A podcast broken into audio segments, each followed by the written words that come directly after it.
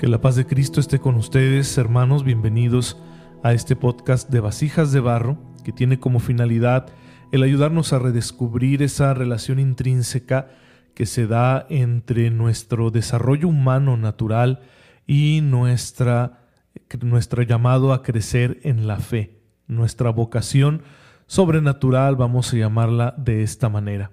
Con la gracia de Dios queremos ofrecer esta herramienta para que te conozcas a ti mismo, para que veas cómo está tu humanidad, porque muchas veces la realidad de tu humanidad, su realidad actual, es la que no deja que se desarrolle la gracia en ti, porque la gracia necesita de la naturaleza.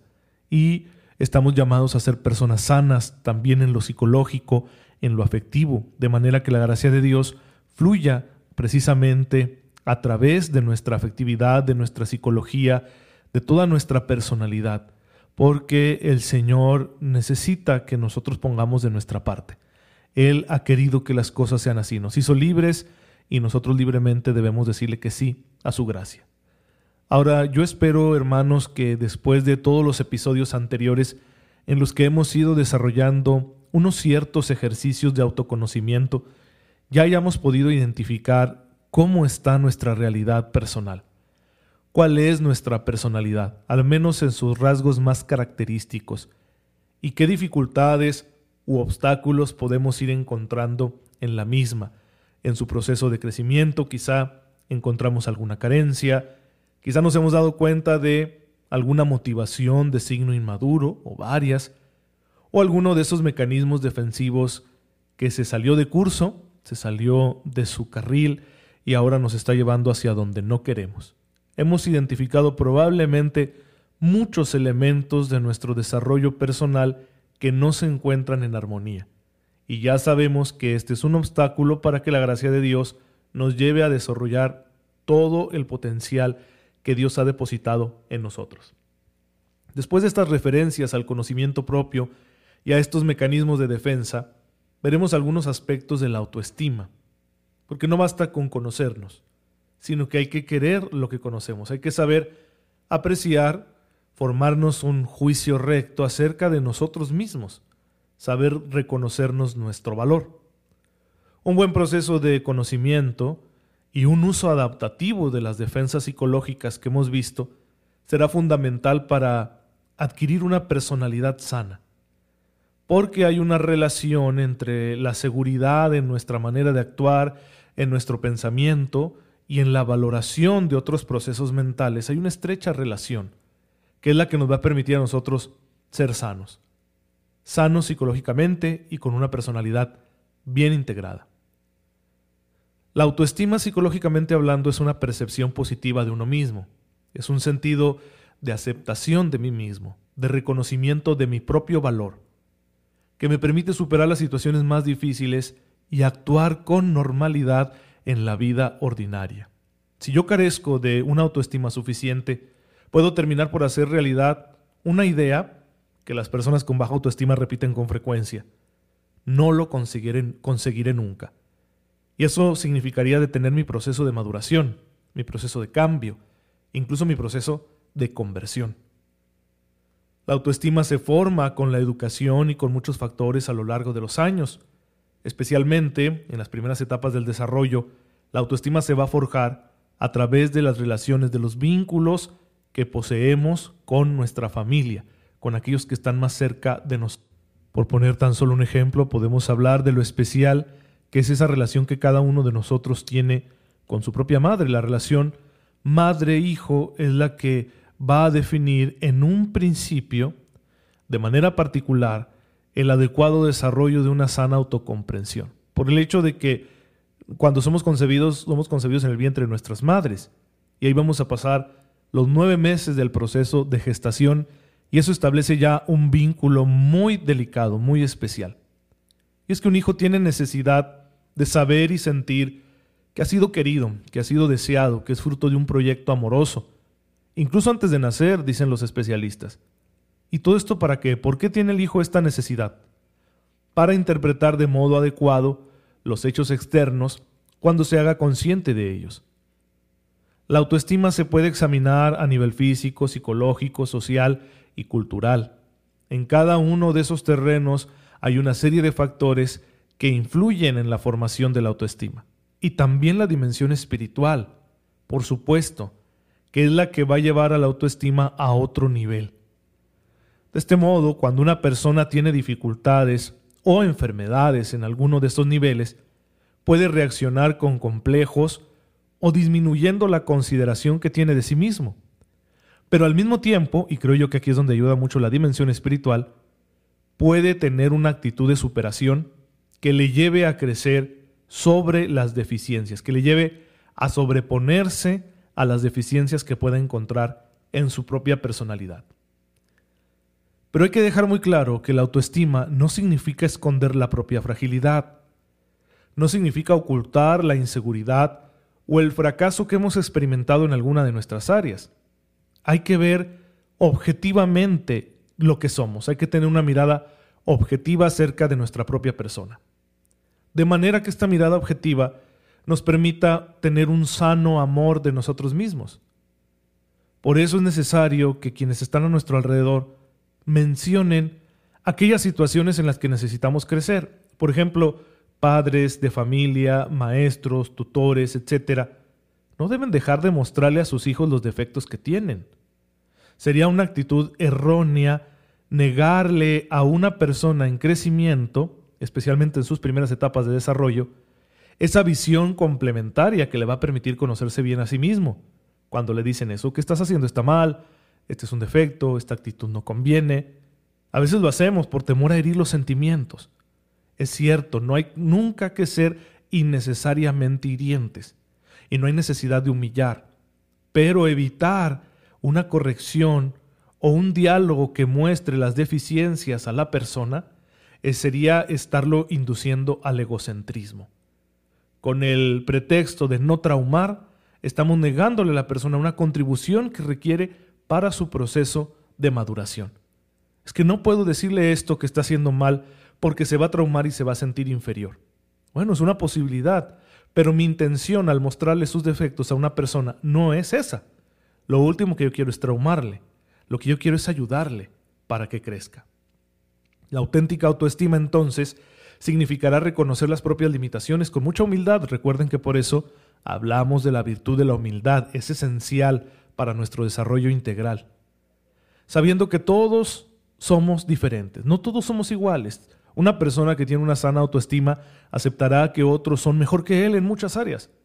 Habrá quien tenga más inteligencia para el cálculo matemático o para las ciencias eh, naturales, o quien sea más capaz en el aspecto artístico, o que sea físicamente más agraciado, que tenga un cuerpo más desarrollado, que se haya convertido en un deportista de rendimiento, y uno no tiene por qué serlo todo.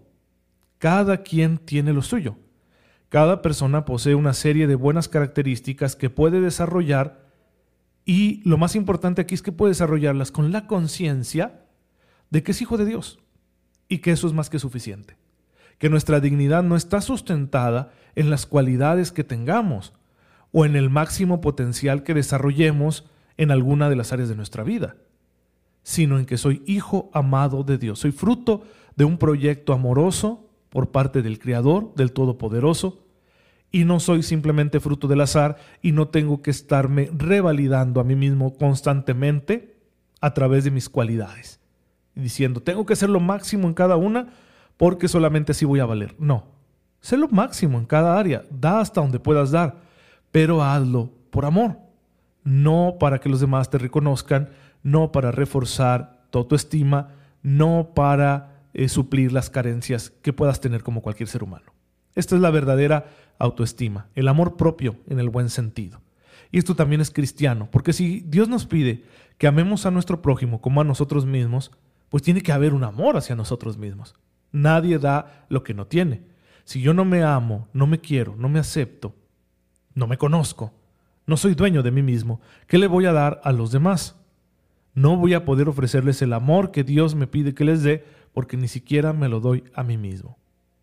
Cuando uno asume esta humilde visión de sí mismo, cuando uno crece en una sana autoestima, se va olvidando uno de sí mismo y evitamos las excesivas comparaciones. No hay cosa que haga más daño en la vida ordinaria que estarse comparando. Todos los seres humanos somos hijos de Dios. Esa es nuestra vocación, ¿sí? Algunos tenemos la gracia de serlo en el sentido sacramental por el bautismo. Otros no, pero a todos nos ha llamado a ser sus hijos. ¿sí? El que no está bautizado está llamado a ser hijo de Dios. No sabemos si va a lograrlo mediante el bautismo, porque eso depende de muchos factores. ¿sí? Y no significa que el bautismo sea irrelevante, no, pero la dignidad no está en juego. Es la misma la de el creyente que la del no creyente, porque la vocación a ser hijos de Dios es la misma. ¿Por qué? Porque todos hemos sido creados a imagen y semejanza de Dios, como dice Génesis 1.26. Entonces, todos estamos llamados a tener una sana autoestima. Es parte de nuestra dignidad de ser hijos de Dios y es precisamente lo que nos va a permitir amar a los demás. Y una cosa bien interesante, paradójicamente, es que la autoestima se encuentra cuando no se busca, cuando simplemente uno aprende a disfrutar de lo bueno que hay en los demás y evitamos esas comparaciones inútiles que solo nos lastiman. Uno llega a conocerse y a reconocerse como hermano de todos cuando uno conoce su propio valor. Si yo conozco mi propio valor, me va a ser más fácil apreciar el valor de los demás. Ahora bien, la autoestima desde el punto de vista humano se apoya en varios pilares. El primero es la sana relación con los demás. Hay que intentar vivir con los demás, para los demás, siendo uno mismo. Es decir, hay que aceptar como un hecho que no podemos evitar que vivimos en comunidad, que no somos seres solitarios ni autosuficientes. Estamos en medio de una comunidad y nos necesitamos unos a otros. Eso hay que aceptarlo, no podemos evitarlo los seres humanos, va con nuestra naturaleza. Por eso se dice que nuestra naturaleza es gregaria, es social. Pero también es cierto que cada uno posee su propia identidad. El que yo viva con los demás no significa que tenga que borrarme a mí mismo y simplemente copiar para vivir en una especie de extraña uniformidad con lo que hagan los demás o cómo vivan los demás. No, hay que ser uno mismo, pero siempre en relación con los otros. Y es necesario no dejarse llevar por distorsiones cognitivas o por prejuicios que solo captan una parte de la realidad y que le dan un peso demasiado fuerte a nuestros sentimientos. Es decir, no hay que cargar tanto el acento en una cosa o en otra en que, por ejemplo, quizá físicamente yo no soy eh, como los demás, no estoy en una misma liga, ¿sí? No soy competitivo físicamente con los demás. ¿Qué, ¿Cómo nos puede afectar esto en nuestra autoestima? Bueno, es una realidad, pero si yo me concentro tanto en ella, pues definitivamente voy a generar un sentimiento de aversión a mí mismo por no tener el físico que quisiera tener pero solo estoy observando una parte de la realidad. La realidad no se agota en el aspecto físico. Y si no estoy quizá en la misma liga física que las personas de mi edad, es bastante probable que muchos de ellos tampoco estén en la misma liga en alguna área en la que yo estoy más desarrollado. Entonces la visión de la realidad que sustenta la autoestima debe evitar la distorsión cognitiva, es decir, el centrarse demasiado en un solo aspecto de la realidad, sino que debe tener este pilar una comprensión global de lo que la persona es. Luego está la visión que tenemos de nuestra propia historia. Este es otro de los pilares de la autoestima. El pasado, el presente y el futuro deben estar bien integrados. En gran medida la autoestima dependerá de la relación que yo tengo con mi propio pasado, con mi presente y con mi futuro. Es decir, se requiere una sana biografía, que yo sea consciente de ella para poder generar una autoestima suficiente. En esta biografía es importante que se mire siempre hacia adelante con optimismo. ¿Por qué? Porque el pasado ya no está en mis manos, no puedo cambiarlo. Habrá que perdonar mucho en ese pasado y habrá que perdonarse mucho en ese pasado. Pero lo importante es el presente porque es el que está en mis manos. Tampoco es sano dejarse llevar por el futuro, porque el futuro es incierto. No lo conocemos, aún no llega. Así que lo más importante es estar concentrado en el presente. Otro de los pilares es el estudio, el trabajo, cualquier actividad noble, es decir, nuestra realidad operativa. Cuando nosotros podemos desarrollar una actividad que contribuye tanto a nuestro crecimiento como al de los demás, esto fundamenta poderosamente nuestra autoestima. Es la sensación de ser útiles. Pero no ver el trabajo o el estudio como un fin en sí mismo, porque esto nos puede llevar a una obsesión y abandonar otros aspectos de la vida, sino ver el trabajo, el estudio, ver cualquier actividad noble que estemos desarrollando como un medio para dar lo mejor de nosotros mismos ¿sí? Para yo entregarme, porque en la entrega es donde está mi realización. En la entrega es donde yo soy verdaderamente persona y es lo que le da sentido a mi vida. Si no me estoy entregando a nada, siempre estaré en busca del sentido. Entonces hay que aprender a entregarnos. Por eso, estas actividades que desarrollamos que contribuyen a nuestra autoestima no son fines en sí mismos, sino que nos ayudan como medios para realizar esta entrega y encontrar esa realización humana que estamos buscando. Un camino equivocado, en cambio, pues van a ser las comparaciones frecuentes con las personas que nos rodean, que nos pueden llevar a desarrollar una poca tolerancia hacia nosotros mismos y hacia los demás. La personalidad equilibrada que se quiere rectamente encuentra más alegría en dar que en recibir, como dice la Escritura. El continuo descontento con uno mismo, fruto quizá de las comparaciones a las que nos sometemos, nos va a llevar a la tristeza y va a paralizar nuestra vida. Ya no vamos a actuar porque estaremos paralizados. Nunca voy a ser como aquella persona. Qué triste situación. Y entonces voy a caer en la conmiseración, en el victimismo. Cuando en realidad Dios me permitiría hacer lo mejor que yo pueda hacer en cualquiera de mis áreas con la ayuda de su gracia. El camino hacia el conocimiento propio y la autoestima que nos sugiere la vida cristiana, nuestra vocación a la fe, pues incluye que reflexionemos, que nos observemos, que nos conozcamos, pero también que aceptemos que el papel central no es tanto nuestro, sino de Dios. Es Jesús quien lleva a la humanidad entera a comprenderse mejor, y es también la principal fuente de conocimiento para cada hombre en lo individual. Para entender más acerca de nosotros tenemos que mirar a Cristo, confrontarnos con Él. Recuerden el esquema que aquí hemos manejado.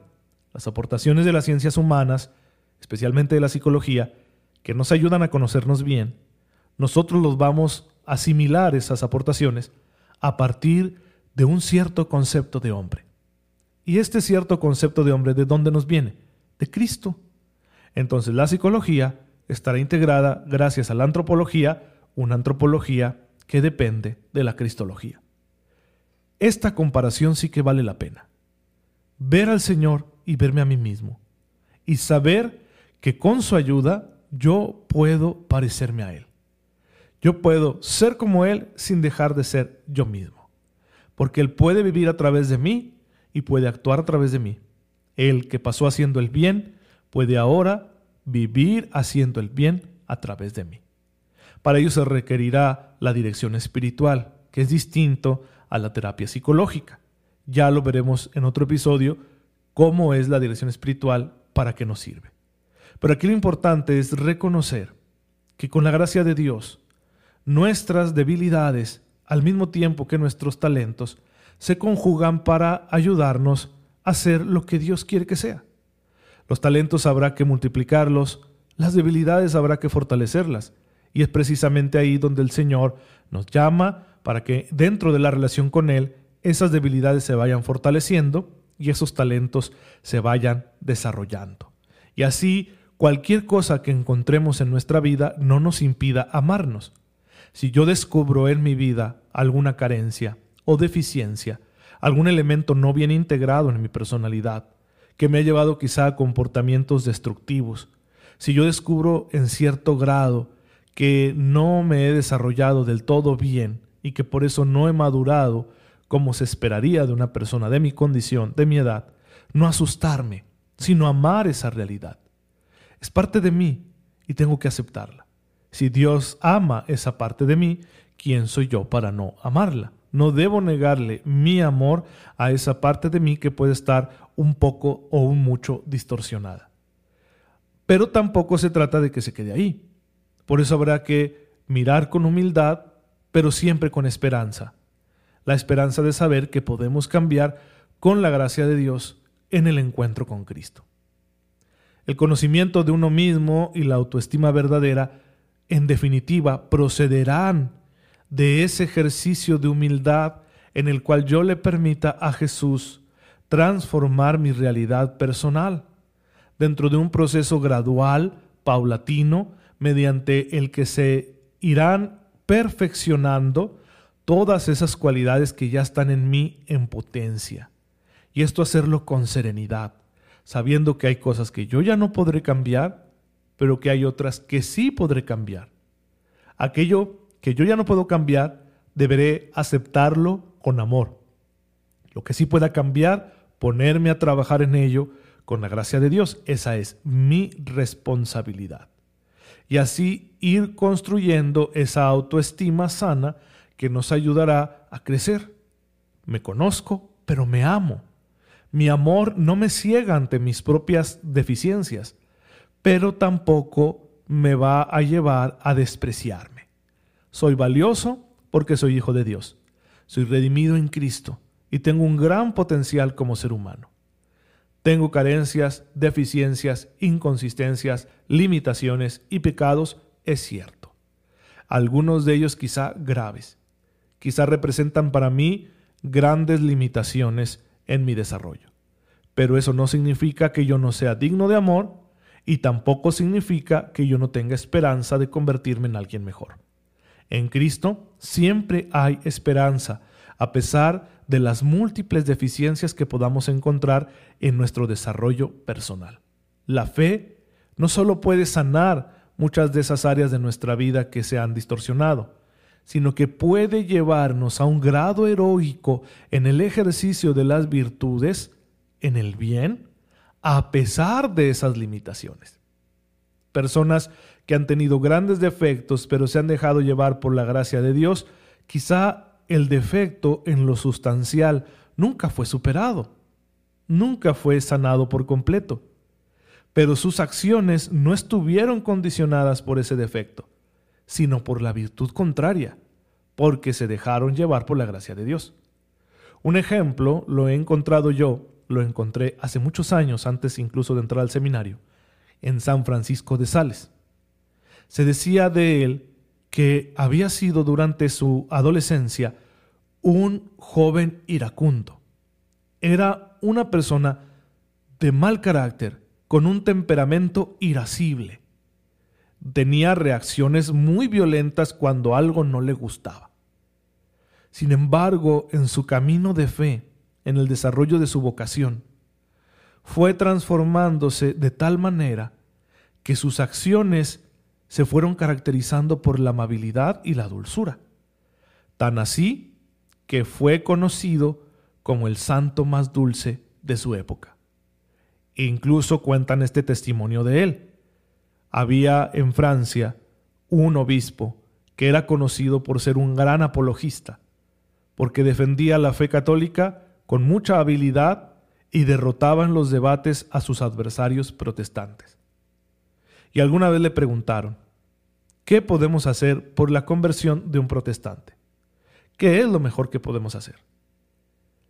Y él les dijo, si quieren vencerle en un debate intelectual, tráiganlo conmigo. Pero si quieren que se convierta, llévenlo con Francisco de Sales. Porque la amabilidad, la caridad, la dulzura de este hombre se ganaba a las almas a las que servía, incluso a aquellos que no compartían la fe católica.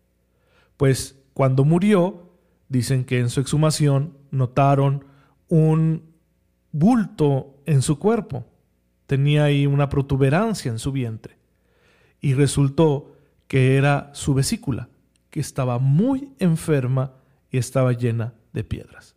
Es decir, fue una persona que padeció mucho la bilis, quizá por los corajes que hacía debido a su mal temperamento y sin embargo en sus actos supo dominarse y supo ser el más dulce, el más amable. Esto es lo que hace la gracia de Dios con nosotros. Quizá en muchas ocasiones no será transformado el temperamento, pero nuestras acciones serán nuestras no de nuestro temperamento, y nosotros llevaremos en ellos la rienda y podremos desarrollarlas como Dios quiere. Serán acciones virtuosas, buenas, santas, a pesar de que nosotros tengamos un mal carácter o un mal temperamento. Malo no en el sentido moral, sino en el sentido de difícil. Pues bien, con este ejemplo quiero ilustrarles el cómo actúa la gracia de Dios a través de nuestra vida. Es importante que nosotros colaboremos para que la gracia alcance su máximo desarrollo, precisamente construyendo una buena autoestima, un aprecio equilibrado por nosotros mismos. Y de esta manera, lo que conozcamos de nosotros mismos no nos hará odiarnos, sino que aprenderemos a querernos, a amarnos, y esto nos ayudará a su vez a amar a los demás, a querer a los que nos rodean, a comprenderles en sus propias luchas y en sus defectos. Es decir, una sana autoestima nos hace más humanos. En los episodios anteriores les he ayudado a que nos conozcamos mejor, pero ahora quisiera ayudarles a que se amen mejor. Hay que amar más esta realidad que tenemos en nuestro presente, así como se encuentra, pero siempre con la esperanza de poder mejorarla que con la gracia de Dios es posible y no nos cansaremos de repetirlo aquí en este podcast. Una buena autoestima entonces tiene estos pilares que tenemos que revisar. ¿Cómo están mis vínculos interpersonales? Porque especialmente en las primeras etapas de mi desarrollo, debieron haber sido los que me concedieran esa sana autoestima. ¿Cómo está mi relación con mi propia historia? Con mi pasado, mi presente y mi futuro, porque en gran medida de mi relación con mi historia personal dependerá la estabilidad de mi autoestima. ¿Y cómo está esta situación de la relación con mi propia vocación? Es decir, con el sentido de mi vida. ¿Para qué estoy hecho yo? ¿Qué voy a hacer conmigo mismo? Si no me estoy entregando, me será difícil tener una autoestima equilibrada porque estaré demasiado centrado en mí mismo y de tanto ver mi realidad, pues voy a dejar de gustarme a mí mismo y voy a quedar atrapado quizá en comparaciones inútiles. Entonces, ¿dónde está el objetivo hacia el que yo me estoy dirigiendo en mi vida? Tenemos tres cosas, pues, que revisar. Hablemos de la primera, los vínculos familiares que le dan forma a nuestra personalidad, especialmente en las primeras etapas del desarrollo. ¿Cuál es la relación que tengo con mis padres? ¿Cómo fue mi infancia, mi adolescencia? ¿Qué otras figuras intervinieron a manera de referencia en mi desarrollo inicial? ¿Y qué huella han dejado todos estos vínculos en mi vida? Son sumamente importantes. Permítanme platicarles un poquito del mío. Una cosa que jamás he olvidado, que me dijo mi padre, quizá me la repitió muchas veces, y no hay día en que yo no la recuerde, es que él me decía, hijo, yo no tengo la oportunidad de darte un gran futuro material, económico. No te voy a dejar herencia. Lo único que te puedo decir es que aproveches lo que estás teniendo ahorita, él se refería principalmente a la posibilidad de educarme en la escuela, y que seas alguien de bien. Ser alguien de bien. Y eso se me quedó grabadísimo. De manera que cuando yo llegué a la adolescencia, a pesar de muchas deficiencias que tenía en mi personalidad, esta idea se había vuelto muy poderosa. Yo estaba convencido que tenía que ser alguien de bien. No sabía cómo. Y eso me abrió a mí a la experiencia vocacional. Al mismo tiempo, tuve la oportunidad yo de saber lo que era la oración. Y empecé a orar en un grupo de la parroquia de mi pueblo. Y ahí, en esa experiencia de oración, se conjugaron las dos cosas. Lo que mi papá me había enseñado y me había dejado muy grabado en mi conciencia y el llamado de Dios. Es como si yo llegara a la oración diciéndole a Dios, Señor, mi papá dice que tengo que ser alguien bueno, pero no sé cómo. De hecho, tengo muchos problemas para ser bueno. Se me dificulta muchísimo ser bueno. ¿Qué hago? Y el Señor me dijo, vente por aquí. Y me dio un camino que me ha permitido ser quien soy ahora. ¿Has tenido tú una experiencia semejante? ¿Ha habido alguna persona en tu vida que te haya dejado algo así? Son experiencias fundamentales que hay que guardar en el corazón y que con la gracia de Dios hay que dejar que nos vayan mostrando el camino que Dios quiere para nosotros. Ahí es donde empieza la autoestima. Ahí es donde nosotros aprendemos a valorarnos. Yo me di cuenta de que una persona va a tener valor en la medida en que haga el bien. Esta mirada mía aún era insuficiente. Aún no llegaba yo a la conciencia de que todos valemos a los ojos de Dios, a pesar de que no todos hacemos el bien. Sin embargo, sí vi que era muy importante que una persona estuviera orientada hacia el bien, que no podemos orientarnos hacia el mal, ni simplemente en ir pasando la vida, que esas formas de existir no son sanas. Eso lo tuve muy en claro desde el principio. De no haberle tenido en claro, jamás me habría enfrentado a mis propias inconsistencias ni habría buscado la manera de transformarlas. Así que este ideal, que gracias a Dios mi papá tuvo la sabiduría de escribir en mi conciencia en aquellas edades tempranas de mi desarrollo, me ayudó muchísimo a orientarme en medio del caos de la vida ordinaria. Con el tiempo yo descubriría y me iría siendo cada vez más consciente de mis propias limitaciones. Sin embargo, jamás me he resignado a simplemente decir soy limitado. Me ha costado mucho aprender a creerme, como a cualquier persona, pero gracias a ese ideal he estado siempre en camino de crecimiento. Si hay algo así en tu vida, anótalo, para que sepas que ese es uno de los pilares que sostiene tu autoestima. En segundo lugar, la relación con el pasado. Es bien importante que aquí tengamos una mirada justa sobre las cosas que nos han sucedido. En la relación con el pasado, tienes que aceptar que es una parte de ti que ya no puedes cambiar. Pero eso no significa que no puedas resignificarla, perdón por la redundancia. Es decir, puedo encontrarle un nuevo significado a todo lo que sucedió en mi pasado. No puedo modificarlo, pero puedo verlo desde otra perspectiva. Puedo mirarlo con otros ojos, siendo yo quien soy ahora. Ya no estar atrapado en quien alguna vez fui, quizá por alguna situación deficiente que experimenté en mis primeras etapas del desarrollo.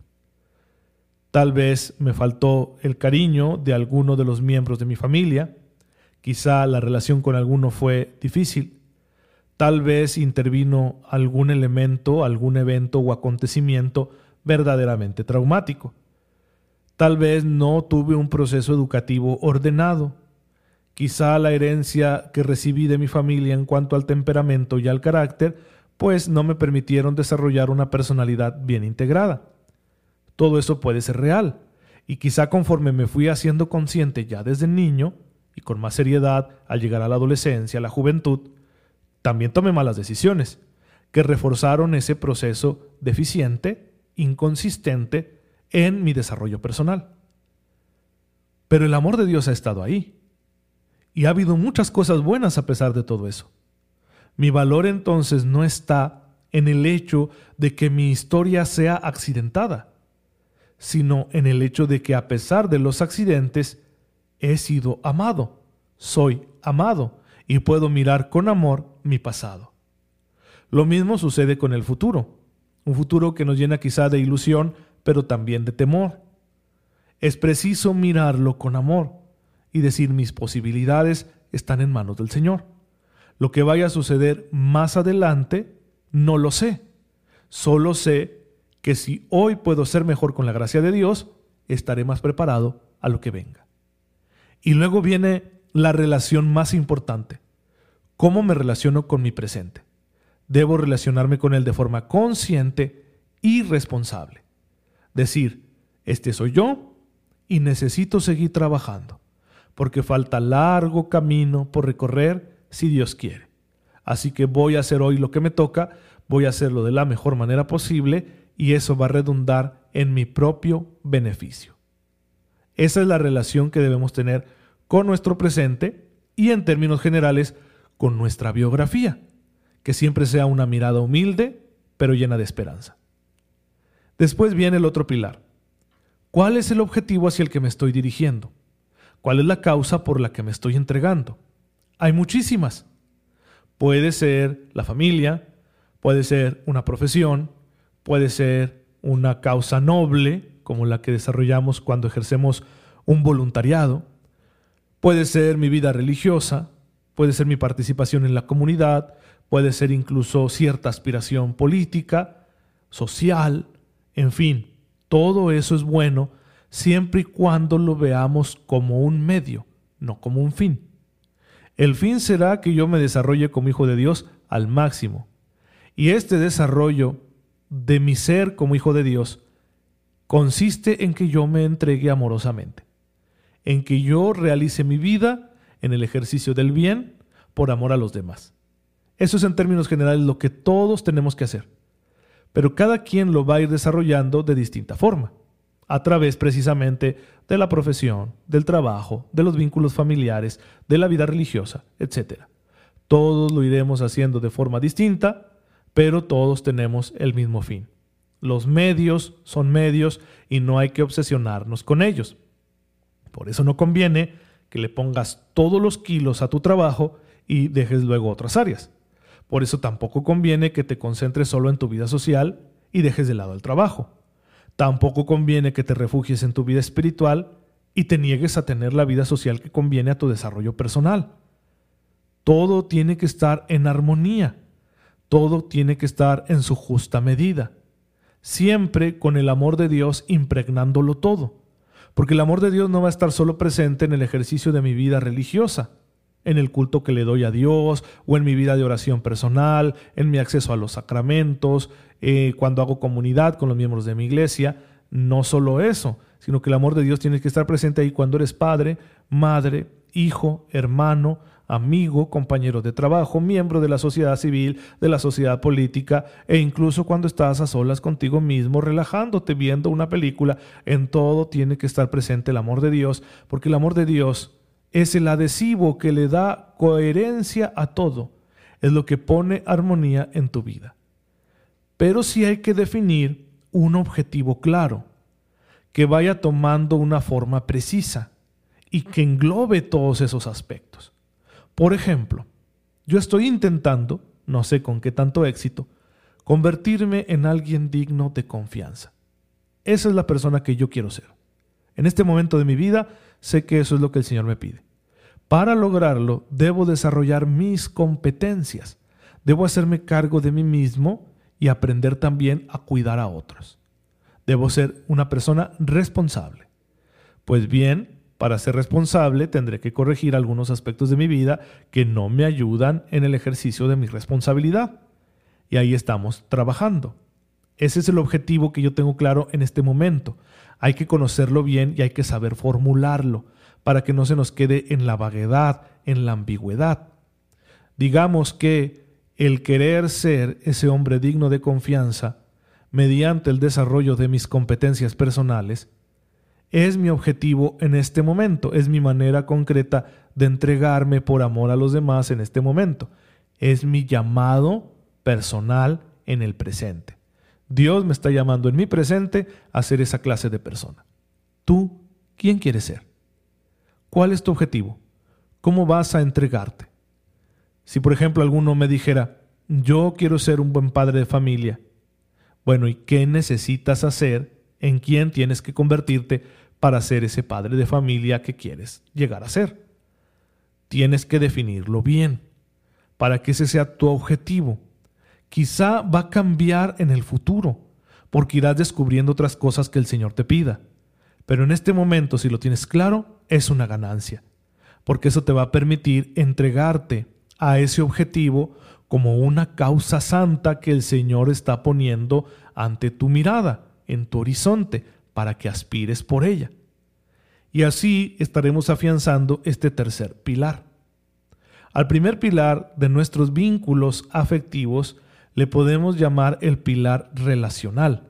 Es el que nos da identidad, porque nos hace sabernos amados y eso es necesario para saber quién soy.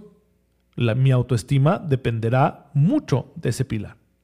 El siguiente pilar es el de mi historia, es el pilar historiográfico, es decir, quién he sido yo con el paso del tiempo y cómo integro todos los acontecimientos de mi vida. También es muy importante para el desarrollo de la autoestima. Y el tercer pilar es el operativo vocacional. ¿A qué me está llamando el Señor en este preciso momento de mi vida? ¿Cuál es el objetivo al que yo estoy entregándole mis energías, mi trabajo, mi esfuerzo, mi atención, en definitiva, mi amor? Tener bien desarrollados, bien puestos esos tres pilares, nos va a permitir construir una sana autoestima. Nos va a permitir integrar todas las dimensiones de nuestra personalidad y nos va a permitir sobreponernos a cualquier adversidad, interna o externa. Cualquier contrariedad que uno encuentre en la vida será más fácil de resolver si tenemos una autoestima bien construida. Y la gracia de Dios está de nuestro lado para desarrollar este proceso. Jesús, como hombre, queridos hermanos, tenía la mejor de las autoestimas. Era alguien que conocía bien quién era. Fue alcanzando esa conciencia conforme iba madurando en su vida personal. Vemos los vínculos familiares, María y José, excelentes vínculos que le ayudaron a integrarse como ser humano en medio de la cultura de su pueblo en aquel momento de la historia le vemos ser dueño de sí mismo porque conoce su pasado, actúa conforme a la voluntad de Dios en el presente y confía en Dios en el futuro. Por eso es capaz de decir, no se haga lo que yo quiero, Padre, sino lo que quieres tú. Y lo dice en el momento más crucial de su vida. Y le vemos estar siempre entregado a una sola cosa. Tenía una unidad de vida tremenda Jesús. Él era muy consciente de que su realización consistía en hacer la voluntad de Dios y la voluntad de Dios le iba pidiendo diferentes asuntos en el proceso. Lo vemos especialmente en su ministerio público, en su predicación. Primero se dedica a evangelizar. Tengo que ir a evangelizar. Tengo que ir a anunciar el Evangelio a otros pueblos. Y después se va dirigiendo a Jerusalén. Tomó la firme determinación de subir a Jerusalén. Sabía lo que le iba a pasar ahí, pero lo quería. Era su opción libre.